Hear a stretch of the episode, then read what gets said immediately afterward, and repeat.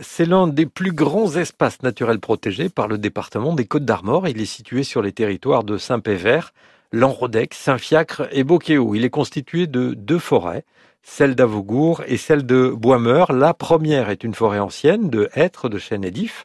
La seconde est une lande boisée peuplée de pins. Le département possède ce territoire depuis le milieu des années 2000. Alors la forêt d'Avogour a une particularité, elle est aussi plantée d'arbres assez peu communs en Bretagne, un choix exotique effectué par l'ancien propriétaire. On y trouve par exemple des arbres comme euh, les hêtres du Chili et des séquoias. Cette forêt accueille de nombreuses espèces animales, dont, vous en doutez, des cervidés. On y recense près de 6000 chevreuils et une cinquantaine de cerfs. De très nombreuses traces des activités humaines passées sont encore visibles.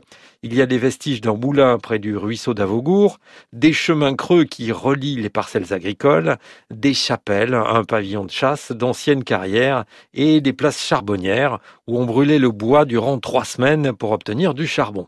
Huit circuits de randonnée ont été aménagés. On peut les parcourir à pied, à cheval ou à VTT. Le plus court fait 1 km 300, le plus long près de 27 km.